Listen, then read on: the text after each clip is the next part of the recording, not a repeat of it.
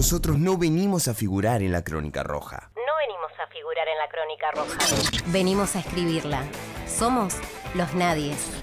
Somos los nadies.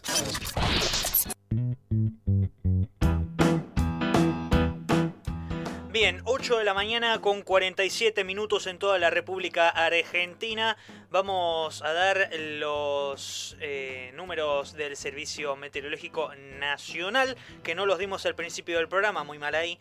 16 grados 7 décimas la temperatura en la ciudad de Rosario, humedad 45%, presión 1018.8 hectopascales, viento del sudeste a 27 kilómetros la hora y visibilidad a 15 kilómetros. Para hoy se espera una mínima de 13 y una máxima de 17. Para mañana una mínima de 9 y una máxima de 14. Eh, yo les recomendaría que es, si van a salir a la tarde que se lleven a un paraguas o un pilotín porque se esperan eh, lluvias aisladas eh, fundamentalmente para cerca de las 4 de la tarde, 5 de la tarde. Así que a no dar ventajas y por supuesto el barbijo. Quienes no se han sacado el barbijo en ningún momento y además han estado bastante eh, eh, a la expectativa de lo que han sido las últimas noticias son los trabajadores de eh, los trabajadores judiciales ya que la semana pasada el presidente Alberto Fernández presentó un proyecto de ley para reformar la justicia que presenta diversos cambios en lo que es la estructura eh, judicial.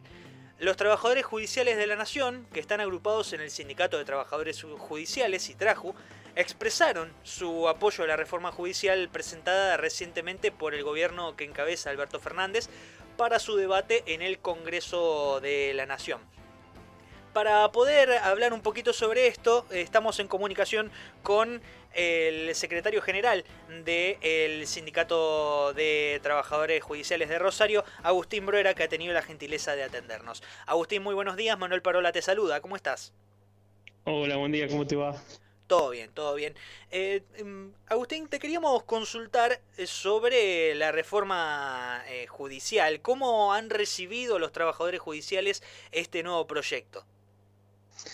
Mira, en principio contarnos que nosotros, contarte que nosotros como gremio, la verdad que lo hemos recibido con mucha expectativa porque de hecho nosotros somos producto de un de una truncada, pero al fin debate sobre la reforma o democratización de la justicia que se dio en el año 2013 eh, y a partir de ahí eh, algunos y algunas trabajadoras judiciales empezamos a pensar en un sindicato eh, distinto y bueno, a raíz de ese eh, debate que se dio dentro del seno de la justicia, nosotros construimos esta, esta organización. Con lo cual, eh, viendo hoy el proyecto de reforma y el debate que se va a dar en función de esto que plantea el presidente, eh, nosotros estamos de acuerdo en que haya un debate acerca de este de este poder o esta administración de justicia, mal llamado poder judicial, porque abarca mucho más que, los juzgados. Eh, y la verdad que eh, nosotros creemos que, que, es hora de que se debata, que se de reforma, se debata la reforma, porque bueno, sabemos que es el único poder eh, del Estado que no, no ha sido interpelado desde nunca, digamos, desde sus orígenes nunca ha sido interpelado. Todos los poderes fueron interpelados a partir de la vuelta de la, de la democracia y lamentablemente eh, la Administración de Justicia no. Eh, así que te digo, estamos expectantes con algunas cuestiones que no estamos de acuerdo o que vamos a pedir, por ejemplo, la participación de, del gremio, de los representantes de los trabajadores y las trabajadoras dentro de ese comité de, de, expertos y, en la y, el, y bueno y, en el armado o en el dictado o en el debate profundo de esa reforma que también no tiene que ser una reforma únicamente digamos de estructura que ya es mucho, pero también tiene que ver con una reforma que apunte, como te decía antes, para adentro, los trabajadores y las trabajadoras, para afuera, al usuario.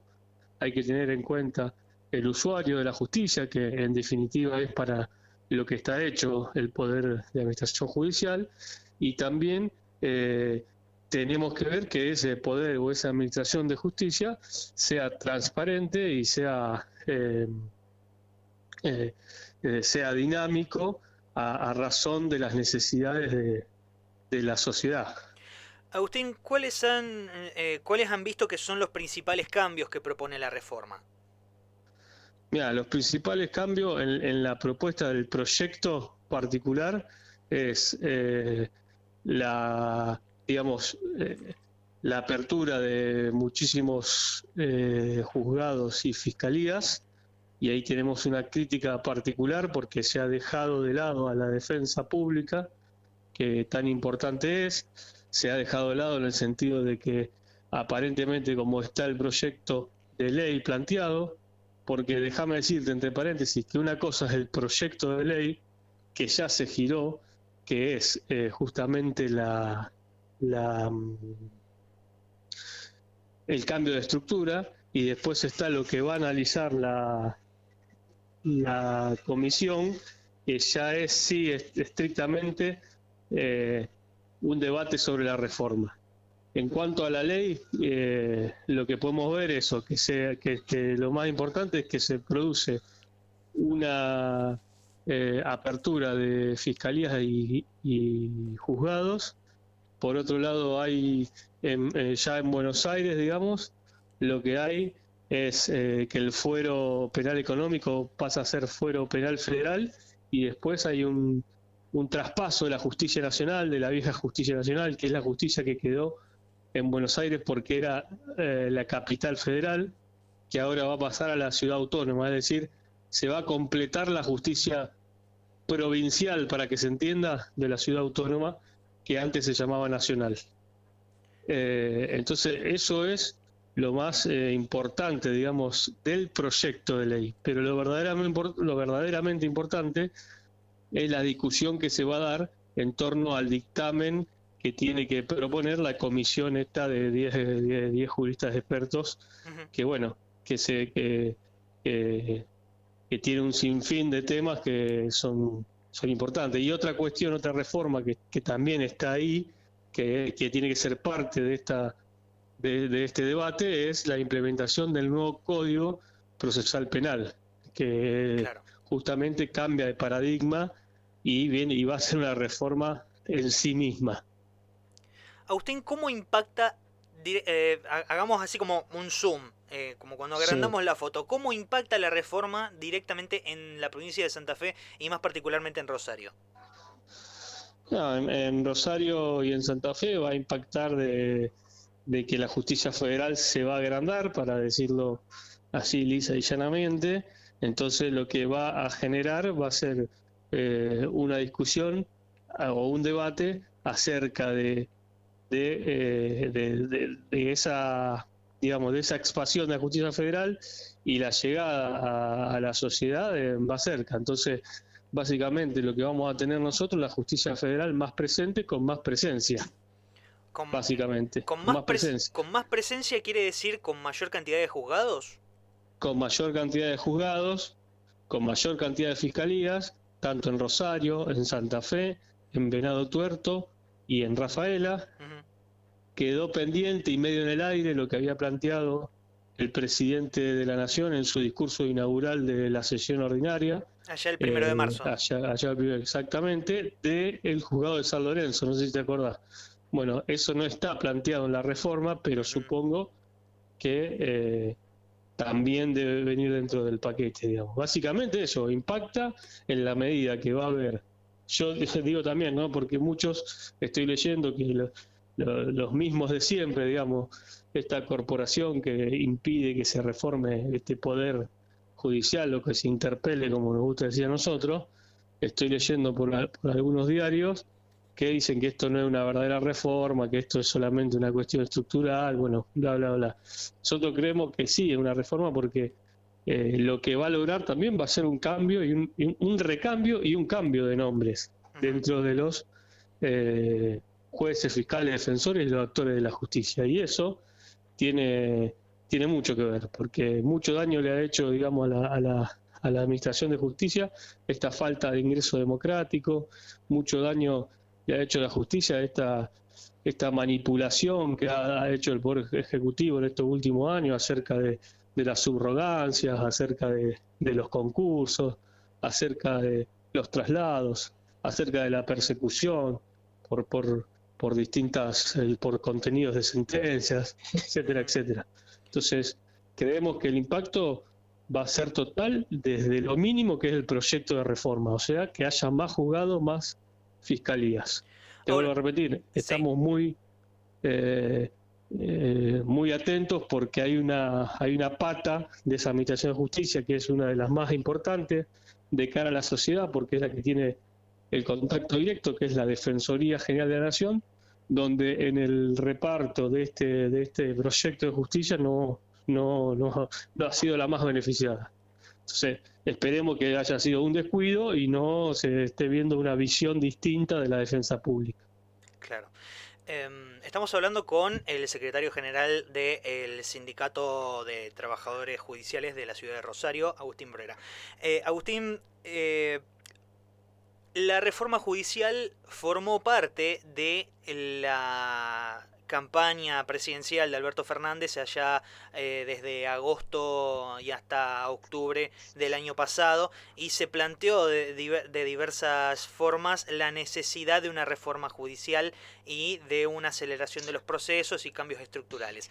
Cuando ustedes eh, escuchaban esto, eh, ¿qué, ¿qué, cambios se o, mejor dicho, se preguntaron qué cambios eran necesarios para llegar a esto que vos recién nombrabas, la democratización de la, de, la justicia, lograr una justicia más democrática. Sí, la verdad que, siempre nosotros tuvimos, obviamente, como sindicato y aparte, particularmente, digamos, cada uno de nosotros, de los trabajadores y las trabajadoras judiciales, eh, siempre atentos a este tipo de, de proyectos que se podían dar. Nos parece muy interesante la, pregunta eh, que planteas vos, nos parece muy interesante el escenario que planteaste, porque porque es verdad, digamos, todo el arco político, no solamente Alberto, todo el arco político, porque era una necesidad de, de la sociedad, que además vos ves los, los índices de desaprobación que tiene la Administración de Justicia, que rozan casi el 80%. Entonces, eh, eh, me parece interesante esta oportunidad donde en teoría los consensos políticos se tienen que estar dando. Así que, em, eh, mira, la forma me parece que es el Parlamento, me parece que es la comisión está muy buena porque plantea una em, un equilibrio, digamos, en pensamiento, en, en pensamiento jurídico, en pensamiento político, que creo que va a ser eh, la base para que haya un consenso para una reforma judicial.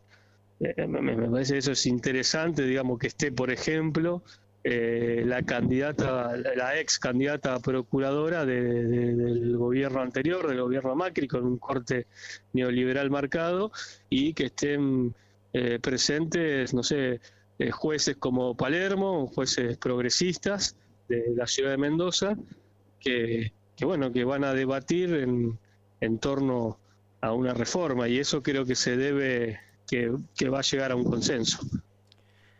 Eh, la última y ya te, ya te desligamos, Agustín.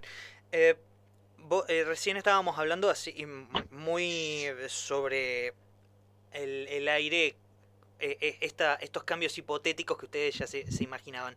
Eh, ¿Cuáles son los cambios que ustedes creen que deberían hacerse en la justicia? O sea, la reforma ya está planteada, pero ¿cuáles son desde, los desde la óptica de los trabajadores de la justicia, que entendemos que son un engranaje fundamental en lo que es el funcionamiento del, Poder Judicial, que se deberían hacer? Algo ya hablamos, pero eh, eh, cosas puntuales me, gustaría. Mira, está bien. El caso, lo fundamental, eh, cuando hablamos de, democratización, lo fundamental es primero democratizar el ingreso al Poder Judicial de la Nación, digamos. Es una ley del año 2013 que fue el paquete, la única ley que quedó viva, por decirlo de alguna forma, de ese paquete y esa, ese programa de reestructuración y democratización. Y la verdad que lamentablemente el Poder Judicial todavía no lo, no lo, ha, eh, no lo ha implementado. ¿Por qué te digo esto? Porque eso hace que el, ingreso de nuevas personas tiene un ingreso de una mirada distinta, desde un lugar distinto y un punto de vista eh, de lo que significa el servicio de justicia eh, desde otro lugar. Y eso nos parece fundamental. En segundo término, hay que avanzar con la reforma, eh, con la implementación, mejor dicho, del nuevo Código Procesal Penal. ¿Por qué? Porque él cambia fundamentalmente el paradigma de la investigación. Hoy el paradigma de la investigación está en cabeza del juez. Eh, y la fiscalía es un espejo y la defensoría son espejos de la de los juzgados. Y hoy tenemos que cambiar eso. ¿no? Digamos, en ninguna facultad se enseña el, proceso como, como lo mejor, el proceso que tenemos hoy, sino que por el contrario, se enseña justamente el sistema acusatorio, que es el sistema donde es oral, público, transparente y el fiscal tiene eh, a cargo la investigación. Esas dos cuestiones son fundamentales para avanzar para adentro. Después, también avanzando para adentro, no puedes tener un poder democrático o democratizado cuando eh, los y las trabajadoras del, del, Poder Judicial no tenemos eh, paritarias, o sea, no tenemos discusión con eh, el, el, empleador, no tenemos convenio colectivo, no participamos de, la, de las decisiones que tienen que ver con nuestro trabajo diario y eso también hace que las decisiones se tomen de manera no democrática y eso influye en el proceso eh, en, el proceso o en el resultado que, hacemos nosotros, que básicamente es eh, dictámenes, fallos, defensas, etcétera. Esas tres cuestiones me parece son fundamentales para arrancar. Y después eh, me parece interesante la decisión de, de avanzar sobre sobre eh, la organización de la, de la justicia federal como en el interior, como se está planteando el, el, el proyecto. También nos parece interesante una revisión de la, del Consejo de la Magistratura, su funcionamiento. Te quería preguntar precisamente sobre el Colegio de la Magistratura, porque va, muchas de las cosas que hacen que las personas, que la población en su conjunto no confíen en la justicia es que no hay un órgano de control que funcione. Estamos hablando precisamente del Colegio de la Magistratura. Sí, del Consejo de la Magistratura. Del Consejo de la Magistratura. Sí, ahí hay dos órganos importantísimos que me, está buena la, charla. Uno es la Corte Suprema de Justicia de la Nación y otro es el Consejo de la Magistratura. Esos dos órganos se disputan de alguna manera. Eh, primero que son los organismos que más eh, recurso económico tienen en relación a los otros dos organismos eh, por, por, como te decía antes, por el sistema, por el proceso judicial que tenemos nosotros, son los que más importancia también tienen, porque es mucho más importante un juez o una cámara que una fiscalía o una defensoría, en términos, digamos, de, de, peso en el, en el proceso y las decisiones judiciales. Y, y porque lo que decías ante vos, porque uno es la cabeza del Poder Judicial, la Corte, y otro y otro, el Consejo de, la Magistratura, el que decide si, eh, el que toma examen y decide si un juez eh, sale, eh, está apto para ser juez o un juez tiene que dejar de serlo porque tiene alguna denuncia, digamos, para renos, para para que un juez asuma y para que un juez sea removido. Entonces, eh, esos, eh, esos dos organismos me parece que tienen que ser revisados. Yo no hablo si tiene que ser más o menor cantidad de, de jueces de, la Corte. De jueces de la Corte. Lo que sí, eh, lo que sí entendemos que tiene que haber una renovación dinámica de su su funcionamiento y también de su función particular. Y el, el tema del Consejo de Magistratura también nos parece que está muy alejado de la gente. O sea, si nosotros entendemos que tenemos que tener un juez, una administración de justicia más popular, con más llegada a la gente, que pueda cubrir las necesidades que tiene la gente desde el punto de, vista judicial o jurídico, eh, bueno, los órganos que están encargados de llevar a cabo eh, estructuralmente eh, con, con, el personal, con lo, con lo financiero, no tienen esa llegada y bueno, poca mirada popular, digamos, van a tener. Entonces, una de las una de las cuestiones que se podría hacer es que esa elección de los consejeros eh, sea sea tal vez eh, popular, digamos, digamos, tenga un tenga una instancia donde no sea cerrado el claustro que elige a su representante, ya sea los jueces, ya sea la universidad, ya sea eh, el, el, bueno, el poder legislativo, es el único que tiene una elección popular, pero después los otros sectores que lo integran eh, son claustros cerrados que se eligen a sí mismos. Está clarísimo.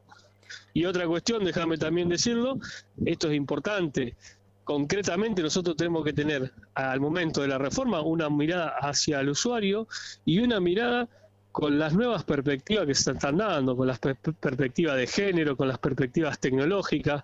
Eh, las ternas tienen que apuntar a eso, las ternas de jueces, fiscales, digamos, eh, tiene que darse un cambio eh, como lo está viviendo la sociedad, no como les parece a cuatro o cinco personas, digamos, que eh, hace años, digamos, que están reproduciendo este sistema en la justicia. Eh, está clarísimo. Eh, Agustín Brera ha sido muy amable. Muchísimas gracias por comunicarte con nosotros. Gracias a vos. Pasó por el. Pasó. Chao, chao. Muchas gracias. pasó por el aire de los nadies Agustín Bruera, que es el secretario general del Sindicato de Trabajadores Judiciales de la ciudad de Rosario una muy interesante charla donde tocamos bastantes temas y a mí me parece que es fundamental recalcar esto, el acceso popular a la justicia y que una reforma judicial tenga que ver no solamente con la ampliación de este acceso a la justicia, sino además también con la ampliación de la Defensoría Pública y de la democratización de los órganos rectores de lo que es, por ejemplo, la Corte Suprema de Justicia. 9, 10 minutos han pasado de las 9 de la mañana. Vamos a tanda y nosotros ya regresamos con más Los Nadies.